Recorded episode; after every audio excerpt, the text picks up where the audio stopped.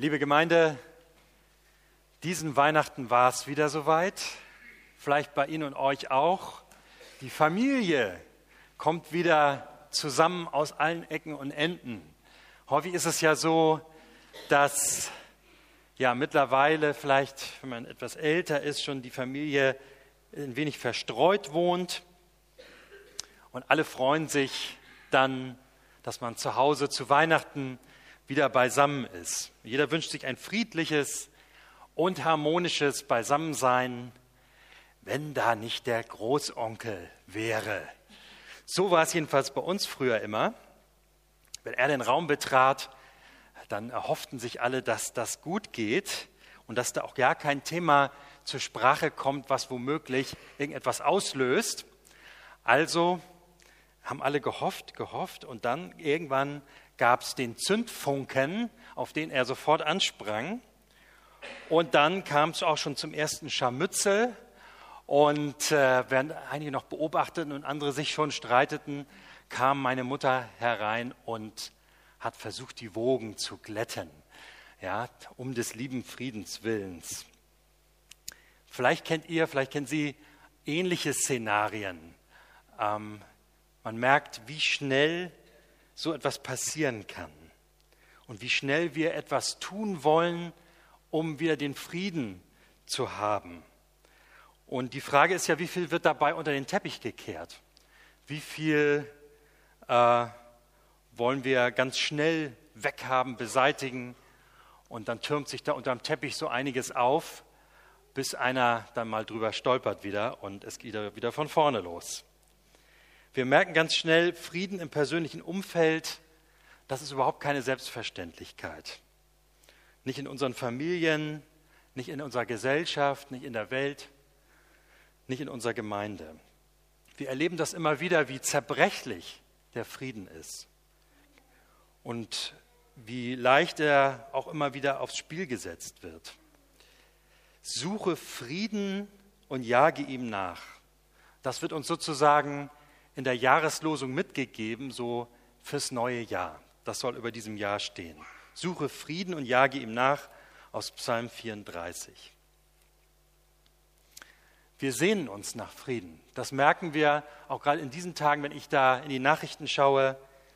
Dann mag ich schon gar nicht mehr hineingucken jeden Tag, weil ich denke, oh, hoffentlich nicht wieder etwas Neues, etwas Unfriedliches, was mich vielleicht rausreißt aus meiner persönlichen Situationen und mich wieder ganz neu ins Nachdenken bringt. Denn das ist auch emotional anstrengend, sich das immer wieder zu vergegenwärtigen, ähm, wo Frieden scheitert. Und wir merken so im Inneren, wie wir uns nach Frieden sehen. Wenn David im Psalm das sagt und fordert, dann verwundert das erst einmal, denn dieser Psalm wurde geschrieben, als David auf der Flucht vor König Saul war, der ihm ans Leben wollte. Da könnte man ja eigentlich denken, der denkt nicht zuerst an den Frieden, sondern hat vielleicht ganz andere Gedanken. Aber bei ihm ist das anders.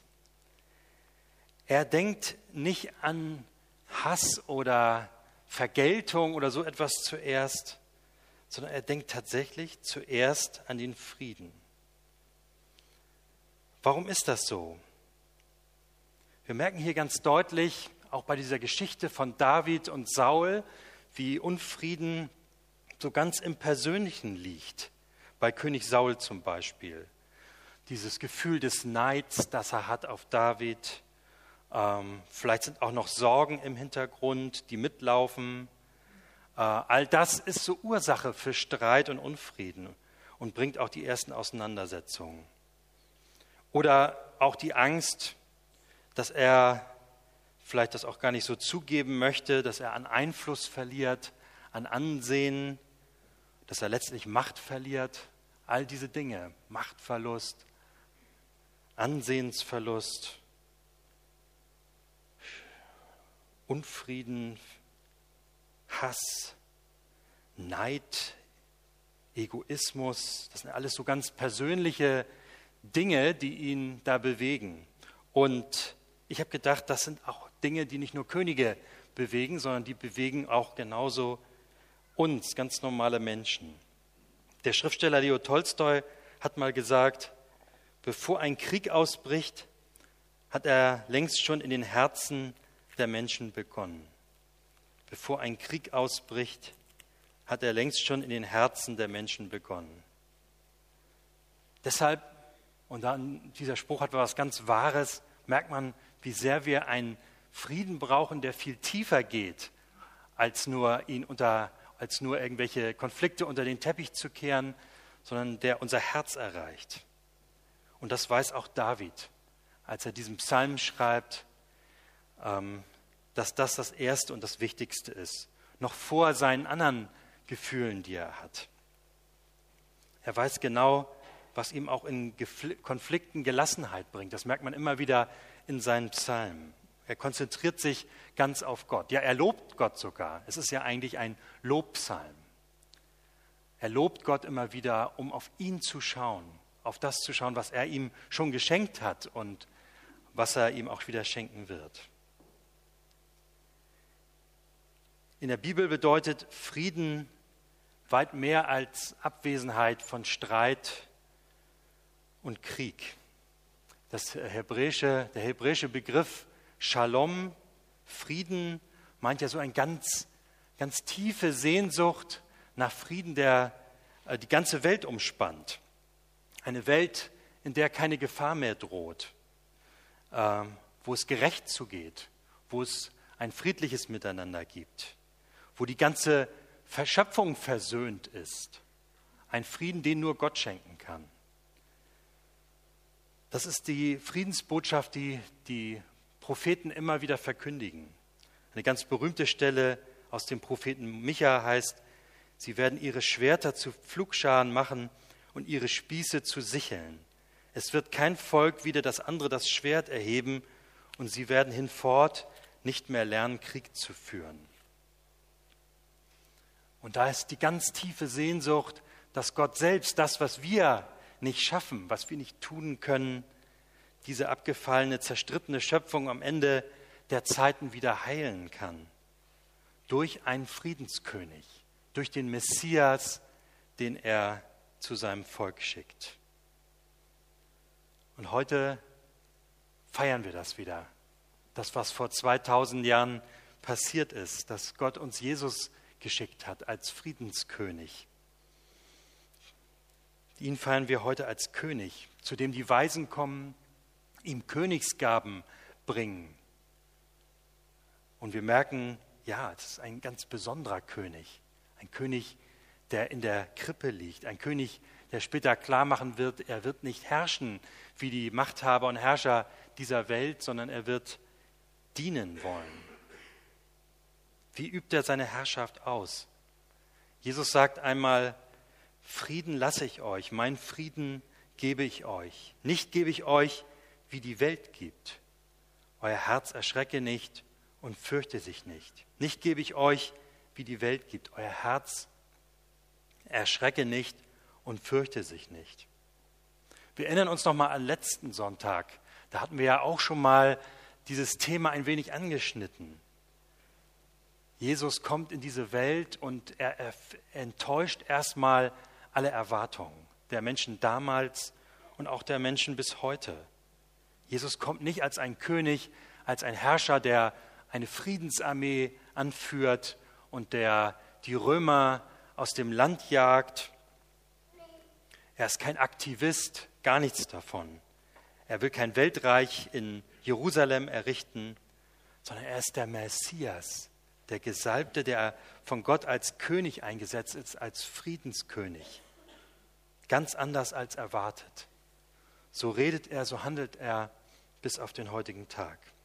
Er erzwingt den Frieden nicht, sondern der Friede Gottes, der alles erneuert, der die ganze Welt verändert, soll wirklich ganz tief aus dem Herzen kommen, freiwillig, aus eigener Verantwortung. Wir haben diese Welt von Gott bekommen und Verantwortung für sie bekommen und wir beten jeden Tag im Vater unser, dein Reich komme, dein Wille geschehe und wir wollen auch diese Verantwortung ernst nehmen und wirklich mit aller Kraft versuchen, Gottes Willen zu tun auf dieser Erde. Aber wir können heute wieder feiern, dass das Wichtigste Jesus getan hat. Er hat die Macht von Sünde und Tod gebrochen. Das ist das, was uns wieder neu zugesprochen wird, wenn wir uns an unsere Taufe erinnern. Er hat die Macht von Sünde und Tod gebrochen. Ja, Tod gibt es noch, Sünde gibt es auch noch in dieser Welt, aber er hat die Macht gebrochen.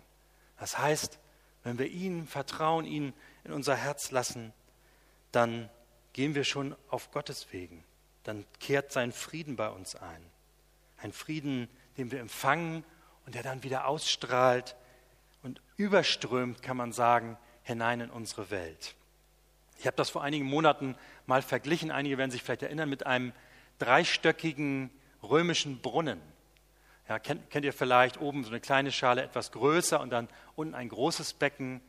Das kann man vielleicht noch mal sich daran erinnern. In der obersten Schale äh, sammelt sich zuerst das Wasser. Das ist, kann man sagen, der Friede, den wir mit Gott haben. In unseren Herzen, ganz tief innen drin, wo er uns vergibt, wo wir merken, ja, Jesus selbst kommt zu uns und überbrückt diese Kluft, die da zwischen uns und Gott ist, was uns von ihm trennt. Wo wir merken, nein, wir müssen nicht so sein wie Gott. Wir können wirklich aus ihm leben, aus seiner Gnade, aus Dankbarkeit. Und dann geht dieses Wasser in die zweite Schale. Das ist der Frieden mit uns selbst. Dass wir merken, ja, ich kann mich selber annehmen. Und das ist oft schwer. Mit meinen Stärken, aber auch mit meinen Schwächen. Mit dem, was mir oft auch nicht gefällt. Dass ich mich selber annehmen kann und weiß, ich bin von Gott zutiefst geliebt, mit dem, so wie ich da bin. Das ist die zweite Schale. Und die dritte Schale, dann, wer ja, mit sich selbst, mit Gott im Frieden lebt, der strömt auch letztendlich über. Der strömt über sozusagen in die dritte Schale zu anderen Menschen. Ich glaube, das ist ganz wichtig, dass, dass das Wasser sozusagen, dass die Liebe Gottes so in dieser Weise sich bewegt. Dass wir erst ganz tief im Herzen Gott erfahren und auch Frieden erfahren von ihm, dass wir Frieden mit uns selber machen können und dass es dann überströmt zu anderen Menschen in die dritte Schale. Drei Schalen, drei Bereiche, aber es führt immer dasselbe Wasser. Es ist die Liebe Gottes, die in allen Bereichen erfahrbar und ja, erfahrbar ist und strömt. In der Seelsorge habe ich mal gelernt, es kann anderen erst gut gehen, wenn es dir gut geht. Das meint, ich muss erst mal selber ganz persönlich Gottes Liebe erfahren, seinen Frieden erfahren, bevor ich anderen wirklich Frieden weitergeben kann und auch weiterhelfen kann. Das heißt also, wenn wir bei unserer Jahreslosung sind, halte Frieden und jage ihm nach, dann bedeutet das, wenn ich ihm nachjage, dass ich erst einmal bei mir selbst damit anfange und lass mich mit Gott versöhnen, damit er mir die Kraft gibt, dann auch wieder auf andere zuzugehen. Und bei Jesus ist es ja so, dass er das sogar noch weiter treibt. Er sagt, wenn das geschieht, wenn ihr das erlebt in meiner Gegenwart, dann bricht wirklich das Reich Gottes an. Wenn ihr mit mir lebt, dann bricht das Reich Gottes an und dann werdet ihr erleben, dass er nicht nur euren Freund, mit dem ihr euch gestritten habt, eurem, äh, eurem Familienmitglied, mit dem ihr euch gestritten habt, sondern sogar mit euren Feinden Frieden haben könnt. Das ist, ein, ein, das ist für uns unvorstellbar, mit Menschen Frieden zu haben, die uns feindlich gesinnt sind oder die wir absolut nicht mögen. Aber Jesus sagt, das ist möglich. Im Reich Gottes ist das möglich und es bricht an mit mir und es bricht an mit dem Frieden in unseren Herzen. Und dann heißt es nachjagen. Erst bei uns und dann bei anderen. Hartnäckig sein. Immer wieder das Gespräch suchen und wieder streiten. Im guten Sinne mal wieder streiten. Ich kann mich erinnern, ich habe mal einen Zeitungsartikel geschrieben, äh, darauf habe ich einen ganz erbosten Brief bekommen. Ne? Und da habe ich gedacht, nee, also das hat jemanden so getroffen, das, das geht nicht. Da, da, da muss, äh, da muss Gespräch her. Ich habe mich sofort aufgemacht, Telefonbuch, geguckt, bin sofort zu der Person gefahren. Kaum hatte ich den Brief bekommen, stand ich da vor der Tür. Wer sind Sie denn? Ja, Sie haben mir einen Brief geschrieben. Und wir hatten ein unglaublich gutes Gespräch. Das ging relativ lang. Der Herr hat mich noch viele Jahre im Gottesdienst besucht. Das war toll. Wir waren immer im Gespräch. Also, das, da muss man manchmal auch hartnäckig sein und handeln und aktiv werden und streiten im guten Sinne. Wer dem Frieden nachjagt, muss auch streiten können. Wenn man sich nur stehen lässt, das kann man natürlich, wird natürlich auch das Problem irgendwie stehen gelassen. Und irgendwann kommt man da wieder dran vorbei. Und oder irgendwann nimmt das wieder Fahrt auf. Ich glaube, das ist wichtig, dass wir wieder streiten lernen. Ich glaube, in den letzten ja, 10, 15 Jahren hat man sich viel zu oft stehen gelassen. Ich glaube, wir müssen mal wieder mehr streiten im guten Sinne. Und wenn man sich gut streiten kann, dann klärt sich auch was und das ist gut. Streiten im guten biblischen Sinne, denke ich, haben wir oft verlernt. Und dabei ist die Bibel erstaunlich voll von diesem Nachjagen im Streit, also im positiven Sinne. Die Bibel sagt uns recht viel dazu, was wir dann machen können. Und das ist toll. Ich nehme mal so ein paar Eckpfeiler. Und immer wieder im Bezug auf diese drei Schalen, ja, geht immer von oben nach unten. Zuerst bei mir selber fange ich an. Ne? Erstmal darf ich selber zu meinen Gefühlen stehen, zu dem, was ich gerade empfinde, sagt die Bibel. Ich muss das nicht verbergen. Ich kann auch sagen, ich, mich ärgert das jetzt und das beschäftigt mich. Aber ich halte mich erstmal mit spontanen Reaktionen zurück. Das kennt man ja, ne? Am liebsten möchte man sofort los und so, ne? Und alles, alles sagen, was einem so da aus dem Herzen kommt. Aber es ist erstmal gut, ähm, zu warten einen Moment. Mindestens ein Vater unser lang. Ja, das ist immer eine gute Hilfe. Und, oder ich nehme mir eine kleine Auszeit. Und dann schaue ich mir das nochmal an, was mich da eigentlich ärgert, was eigentlich Ursache des Konflikts ist. Und da kann ich mir das nochmal überlegen, was eigentlich Auslöser dieser ganzen Sache wie ernsthaft ist das Problem eigentlich wirklich? Und dann überlege ich die Möglichkeiten.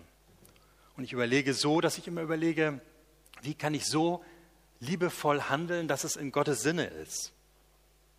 Wie kann ich das Gute tun, jetzt auch in diesem Konflikt?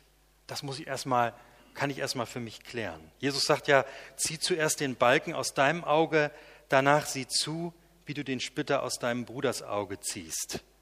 Also ich fange erstmal ne, obersten Schale an, bei der zweiten, bei mir selbst. Was ist eigentlich mein Anteil an dieser ganzen Sache? All das kann ich erstmal für mich selbst überlegen. Und das ist häufig sehr heilsam. Ich kann selbst erstmal Vergebung erfahren für das, was mein Anteil ist. Und dann suche ich das Gespräch. Vielleicht brauche ich manchmal auch ein bisschen Hilfe, Ratschlag, vielleicht auch mal jemanden, der da moderiert. Aber dann ist es wichtig, dass das, was ich im Herzen trage, schon an, an Vorarbeit, dann auch überfließen lasse zu anderen. Aber das ist, sind biblische Prinzipien, die wir wieder neu entdecken können. Äh, also die Bibel sagt nicht, haltet Frieden, ähm, ne, möglichst immer nett sein, Friede, Freude, Eierkuchen, bloß alles unter den Teppich kehren, sag ich mal, sondern bewusst angehen. Äh, aber immer aus dem Frieden Gottes heraus, aus dem, was er mir sagen will, was er mir ins Herz gibt. Und das ist sehr heilsam und gut. Das Gespräch suchen, manchmal dauert es auch länger. Da muss man hartnäckig sein, nachjagen, nicht aufgeben. Und dann klärt sich was und das ist gut.